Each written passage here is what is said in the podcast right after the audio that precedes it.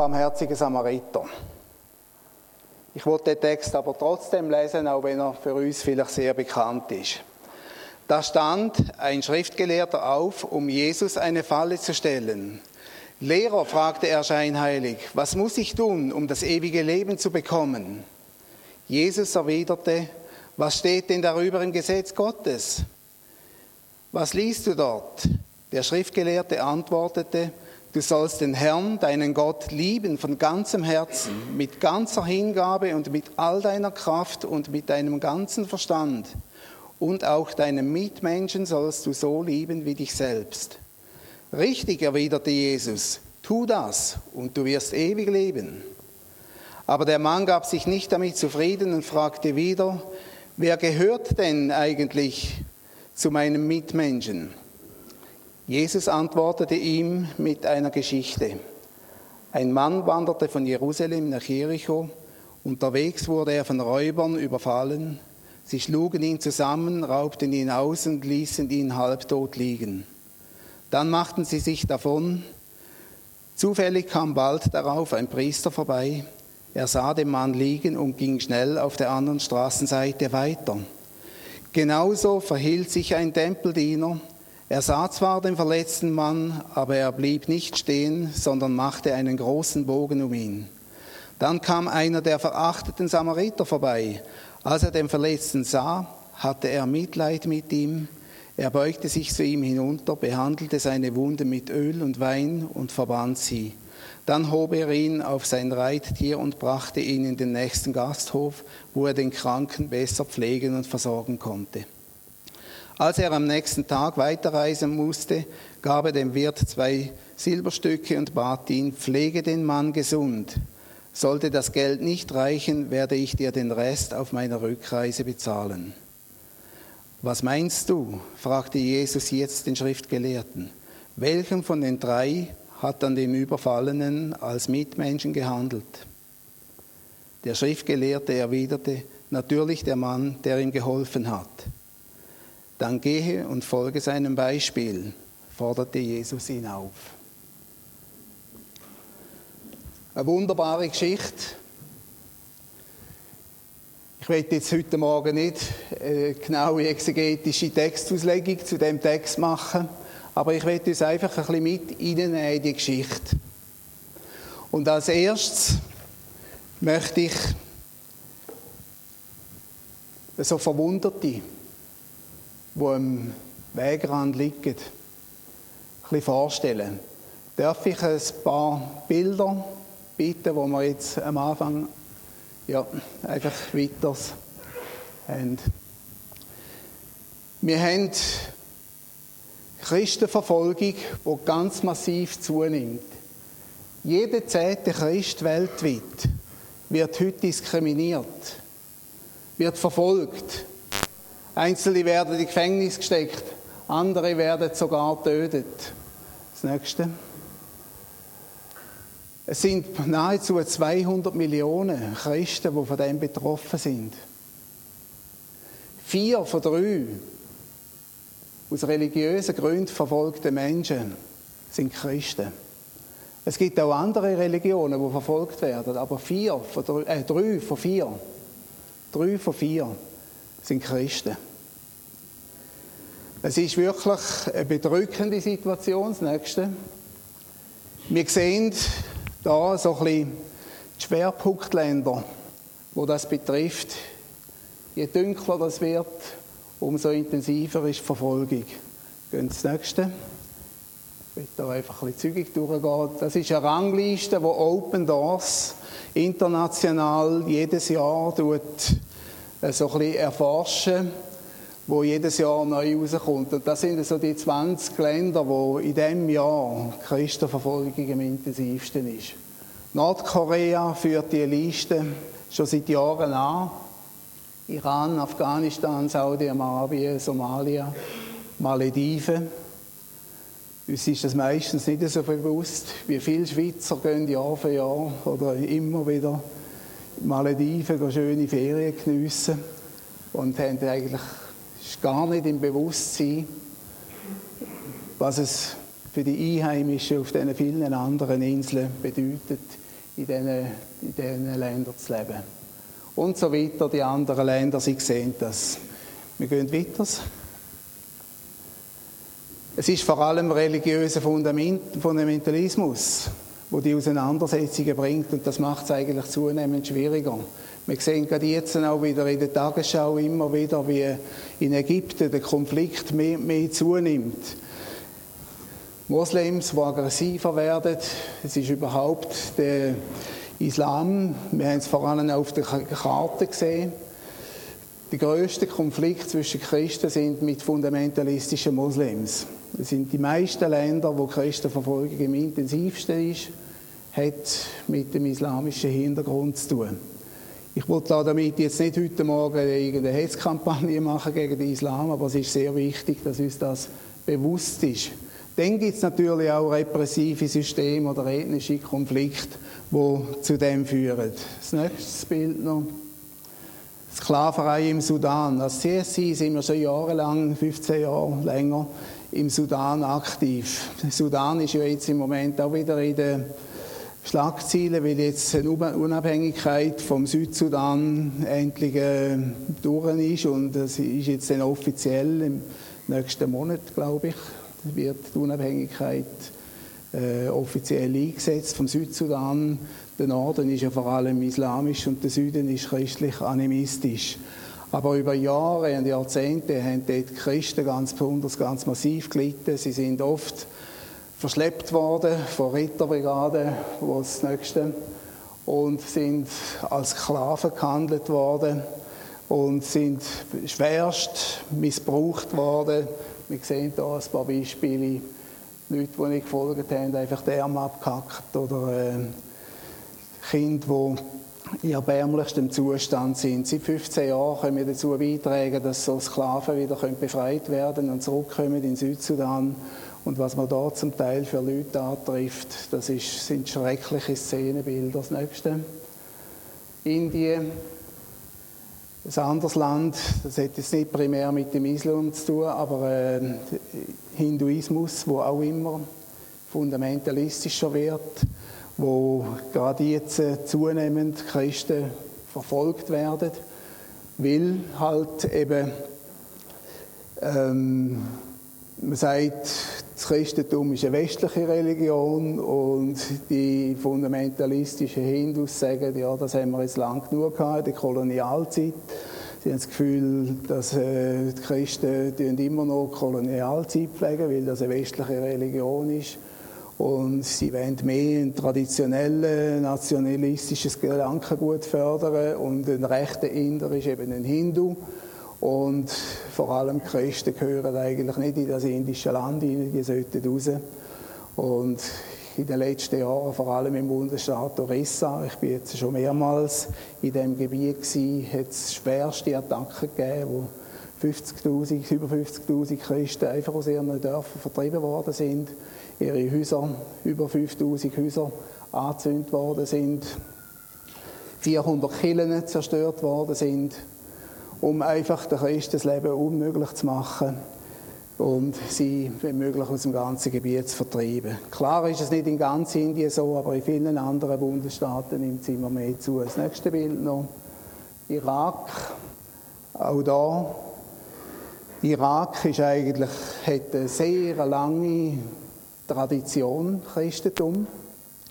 Aber äh, immer mehr werden Christen einfach aus dem Land vertrieben. Wir wissen, der Prophet Nahum ist eigentlich im äh, Irak gewesen, vor allem im Norden. Gibt es große christliche Gebiete.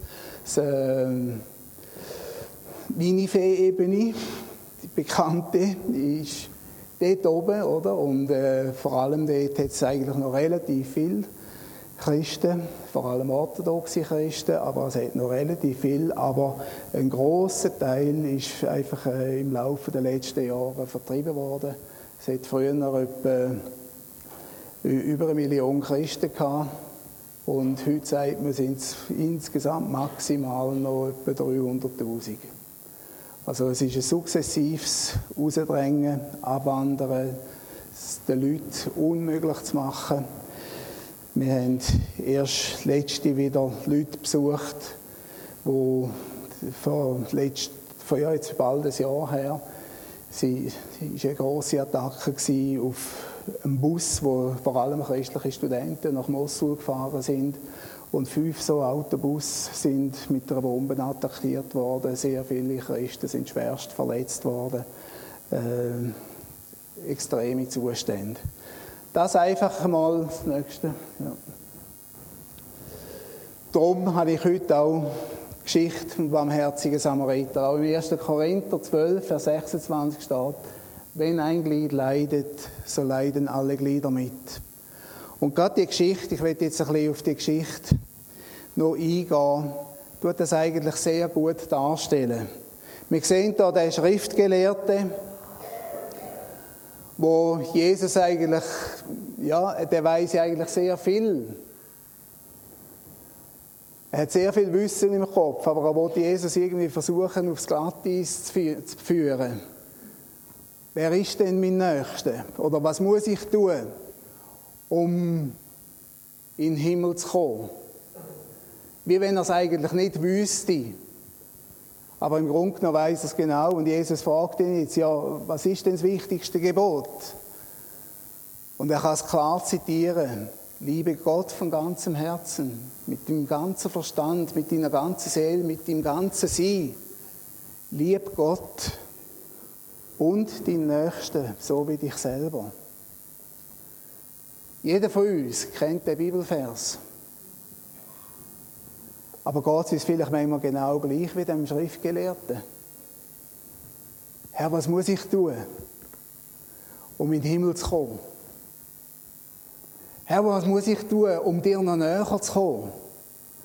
Und ich denke, gerade in christlichen Kreisen ist die Gefahr manchmal sehr, sehr groß, dass wir so uns mit der Heiligkeit Gottes beschäftigen, was ja auch wichtig ist und was nötig ist. Glaube, es ist sehr wichtig, dass wir uns da drinnen vertiefen. Aber es ist eine sehr große Gefahr, dass wir von lauter Gegenüberstellung von der Heiligkeit Gottes und von unserer Schwachheit, dass wir anfangen, so mit uns selber beschäftigt zu sein, dass wir nur noch damit bemüht sind, Herr, wie kann ich dir noch näher kommen? Wie kann ich noch tiefer in die Geheimnis Gottes hineinschauen? Oder wie kann ich noch viel Vollmacht erleben? Und alles dreht sich eigentlich um das um. Und man hat irgendwelche Idealvorstellungen, wie Gott mich vielleicht könnte brauchen und was noch alles müsste geschehen.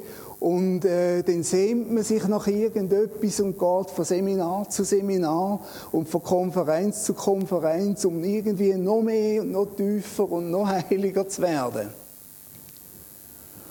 Und all das von diesen Grundsätzen, wo man eigentlich im Herzen schon genau wüsste, aber nicht können tun oder ja, oft schwer haben das im Alltag wirklich umzusetzen und zu tun, da kommt sehr schnell so ein bisschen, eben, ich würde sagen, der pharisäische Grundgedanke mit drin Und nachher die zweite Frage von ihm, ja, wer ist denn mein Nächster? wenn wir nachher die Geschichte jetzt anschauen, wie die Leute reagiert haben, es ist bezeichnend, dass Jesus da gerade von Priester und Tempeldiener redet. Da ist ein Priester, wo sich tagtäglich mit Gottes Wort, mit dem Lieb Jesu, sage ich jetzt einmal, auseinandersetzt, wo eigentlich näher an dem Pulsschlag ist. Der kommt an dieser Straße vorbei und sieht den Verletzten und läuft daran vorbei.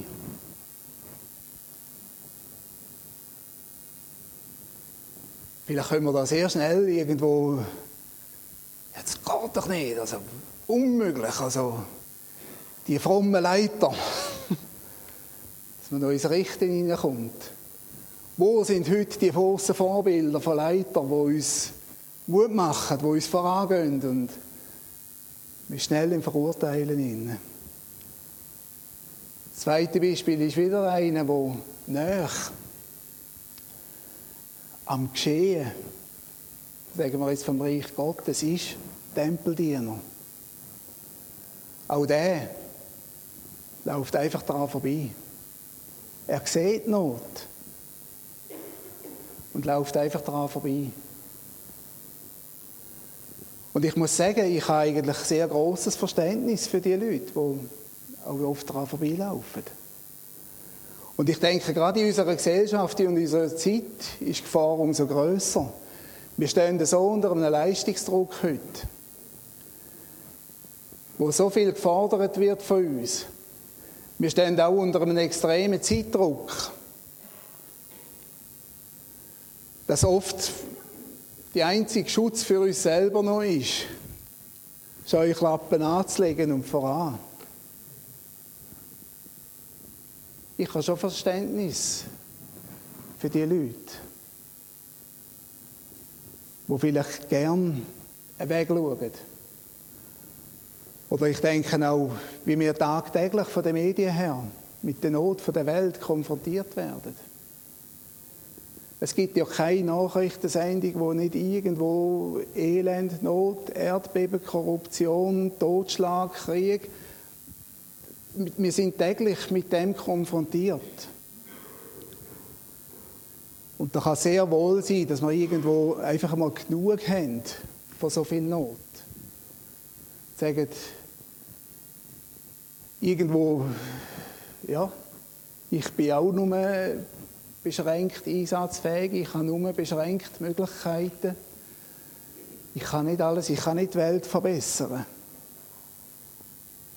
Und trotzdem kann ich einen Beitrag leisten.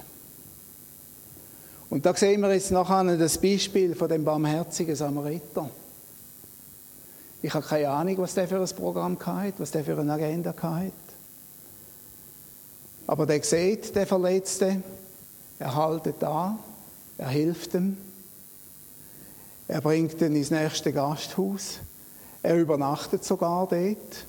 Er geht erst am nächsten Morgen weiter. Also das hat sicher seinen Tagesplan völlig über den Haufen geschmissen.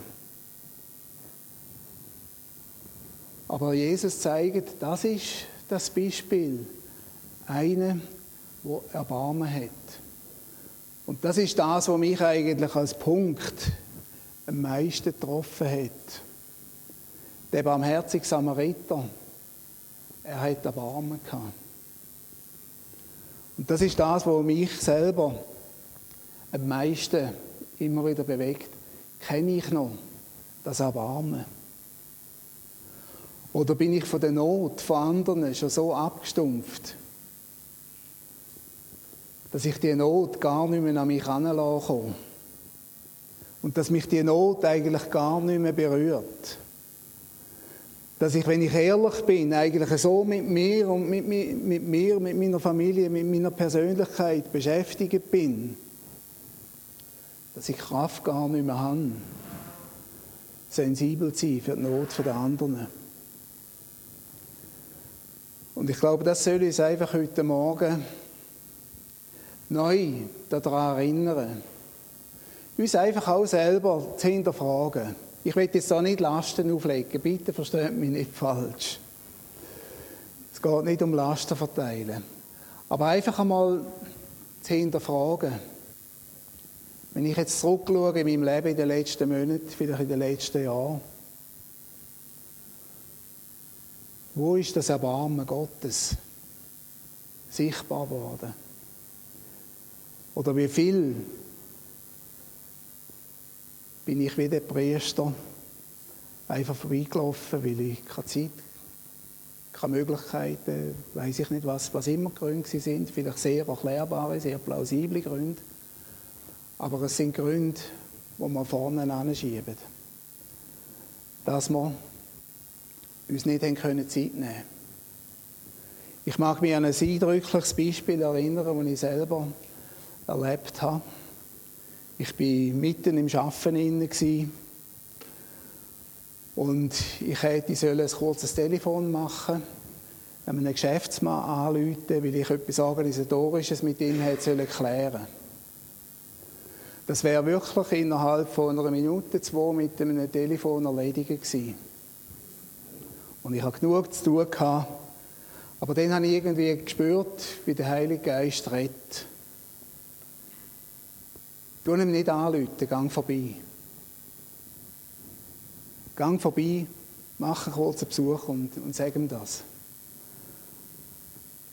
Dann jetzt argumentieren losgegangen. Ja, es ist ja nur eine Kleinigkeit, es ist nur eine banale Sache, die ich klären muss. Ich, ich habe das in zwei Minuten erledigt, längstens. Wieso soll ich vorbeigehen? Der wohnt 40 Kilometer weiter weg. Also ich muss mit dem Auto 40 Kilometer anfahren und 40 Kilometer zurückzufahren. In der heutigen Situation ist das sowieso Verschwendung und Umweltschutz und weiß ich nicht was. Ich habe x Argumente wo jeder vermutlich eingewilligt hätte, es ist vernünftig nicht zu gehen. Wir müssen ja schließlich haushalterisch mit der Zeit umgehen, mit dem Geld, mit der Ökologie und, und, und.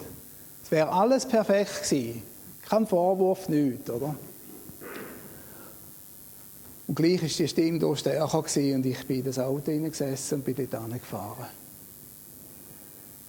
vor das Haus angefahren, dachte, gut, jetzt gehe ich rein, ich sage ihm das und gehe wieder heim. Und er war völlig baff, dass ich komme. Ich sagte, ja, jetzt bist du da, komm noch schnell rein, trinke kurz etwas. Und dann, ich weiß nicht, wie das passiert ist. Ich bin wirklich eigentlich schon wieder mehr oder weniger auf dem Sprung gewesen, weil ich meine Sachen erledigt hatte. Dann fängt er jetzt einfach an zu erzählen. Und scheinbar ist er wirklich vom Heiligen Geist in dem Moment vorbereitet worden. Ich kann nicht sagen, was voran unmittelbar gerade war. Aber auf jeden Fall hat es dort ein über zweistündiges Gespräch gegeben. Und er am Schluss doch selber zu mir sagt, ich weiß nicht, was jetzt passiert ist. Ich habe noch nie jemandem so offen und persönlich Sachen erzählt, wie ich dir jetzt erzählt habe. Und das ist ein entscheidender, ein entscheidender Moment von der Befreiung für ihn. Da müssen sie sagen, ja, Gott hat die Situation gebraucht, um da jetzt einfach dieser Person zum richtigen Zeitpunkt, wo er parat war, ein Ohr zu geben, der zulässt und wo ihm helfen kann. Aber das ist mir nachträglich, ist mir das so tief hinein. Wenn ich dort nicht, wie soll ich sagen, das feine Sensorium hätte, die Stimme Gottes ernst zu nehmen. Und wenn ich zurückdenke an so viele Situationen in meinem Leben, bis heute noch, wo ich das Sensorium eben nicht habe, oder mir nicht Zeit nehme, das Sensorium zu pflegen, wo Gott uns in entscheidenden Moment zu entscheidenden Leuten zu Menschen in Not kann anbringen und wir die Zeit haben, zur Verfügung stehen. Aber ich glaube, gerade das ist ja das Wunderbare im Reich Gottes. Dass wir uns von Gott können beschenken lassen und dass er uns darf brauchen und er soll uns können brauchen. Und das soll uns einfach auch an dem heutigen Tag Mut machen. Den Blick nicht zu verlieren um Menschen um uns herum, die in Not sind, wo wir helfen können. Und ich werde jetzt zum Abschluss nochmal noch ein paar Bilder zeigen, wo ich auch wieder zurückkomme auf die Situation der verfolgten Christen. CSI versucht, gerade denen, die eben um ihres Glaubens willen verfolgt sind, das nächste, äh, versuchen wir, so einen barmherzigen Samariter zu sein wo denen beisteht, wo in Not sind. Um ihnen einfach zu zeigen, ihr seid nicht allein. Dass wir in die Länder hineingehen, in Pakistan, in Indien, in Irak, wo wir tätig sind, wo wir diesen Verfolgten praktische Hilfe bringen, wo wir ihnen mit anderen Sachen beistehen. Oder als nächstes auch, es sind so viele Kinder, wo Leidtragende sind aus dieser Situation. Und die Kinder haben oft am wenigsten Unterstützung, weil selbst Eltern überhaupt nicht mehr in der Lage sind, äh, ihnen noch zu helfen, weil sie selber überhaupt keine Möglichkeiten haben. Die Kinder sind oft die Leidtragendsten. Wir versuchen dort einfach mit den Möglichkeiten und Mitteln, die wir haben, in einem beschränkten Rahmen, aber doch ein Licht von der Hoffnung hinterzulassen, um ihnen beizustehen. Oder auch als Nächste Leute, die in eine Katastrophe hineinkommen. Das sind oft viele, die betroffen sind. Im Sudan, wenn es mal Überschwemmungen sind, in einem Land, wo sonst eigentlich extrem trocken ist, aber wenn es mal so extreme Regen gibt, äh, das Land Wasser gar nicht mehr aufnehmen kann. Oder denken wir jetzt an die Flutkatastrophen in Pakistan. Wie viele Christen haben dort am meisten gelitten? Weil die ganzen Hilfsaktionen sind äh, in erster Linie zu den Moslems gegangen. Und die Moslems haben gesagt, ja, ihr kommt schon Hilfe über. Tretet zum Islam über, dann geben wir euch das auch. Und viele Christen sind dort einfach leer ausgegangen. Aber wir können Hilfsaktionen organisieren, um diesen Gemeinden auch dort zu helfen. Das nächste Bild. Einfach nochmal ein paar Notsituationen. Das nächste Bild. Ich will nicht mehr lang machen. Etwas, was wir tun können. Ich meine, die Sachen sind sehr weit weg. Das sind Länder, wo wir eigentlich nie ankommen. Aber wir können diesen Leuten Stimme geben. Und CSI versucht das auch immer wieder mit grossen Kundgebungen, mit Protestaktionen. Wir haben jetzt schon zweimal eine größere Aktionsbären durchgeführt. Das eine Mal sind elf Nationalräte auf der Bühne gestanden und sämtliche kirchliche Würdenträger von den verschiedensten Gremien haben mitgemacht. Das nächste Bild. Wir können lobbyieren. Wir können Druck machen. Wir können Unterschriften sammeln. Wir können äh, Petitionen einreichen. So Sachen machen wir. Und ich bin froh, das nächste Bild. Sie können Teil sein von dem. Und ich möchte Sie einfach ermutigen, das nächste Bild, sich zu engagieren. Vor allem im Gebet. Ich glaube, das ist ein ganz wichtiger Dienst, den wir tun können. Gerade die Menschen, die keine Hilfe bekommen, sie zu stützen im Gebet, zu unterstützen im Gebet. Unterschriftensammlungen, sich beteiligen bei Protestaktionen oder zu ermöglichen, dass man Informationen weitergeben kann. Darum bin ich so dankbar, dass ich auch heute da sein darf. Protestaktionen zu unterstützen, aber auch die finanzielle Unterstützung, die wir äh, nötig haben, um die Arbeit auch weiter zu tun. Wir haben viele Menschen, die Not sind und ich wünsche mir, dass wir mehr barmherzige Samariter haben, wo den Auftrag Gottes immer wieder im Alltag, da wo wir stehen, wo wir sind, ernst nehmen und sich engagieren. Ich möchte Sie ermutigen, am Schluss auch Informationen mitzunehmen. Wir geben jeden Monat das Magazin raus. Da innen finden Sie auch immer gerade so eine Protestkarte, die muss man nur unterschreiben und kann so bei Regierungen intervenieren, Gefangene, die ungerecht im Gefängnis sind oder äh, sonst Situationen. Wir haben schon oft erlebt, dass Gefangene aufgrund von internationalem Druck freigekommen sind oder zumindest äh, wesentlich bessere Haftbedingungen bekommen haben, weil sie realisiert haben, dass die Weltöffentlichkeit weiss davon und zuschaut. Nehmen Sie das mit. Da sind auch jeden Monat Gebetsanliegen drin, wo man beten dafür. Dann habe ich auch verschiedene Bücher mitgenommen Wunder unter Muslimen. Das ist ein sehr ermutigendes Buch, möchte ich Ihnen sehr empfehlen. Gott ist ganz gewaltig im Wirken in der islamischen Welt und das sind etliche so Stories, was im Moment Gott in diesen Ländern tut. Oder das, ein einfaches Büchlein, 15 Dollar für ein Leben, eine Geschichte von so einer Sklavin im Sudan, was sie da erlebt hat und durchgemacht hat. Ich möchte Sie ermutigen, die Informationen mitzunehmen. Herzlichen Dank.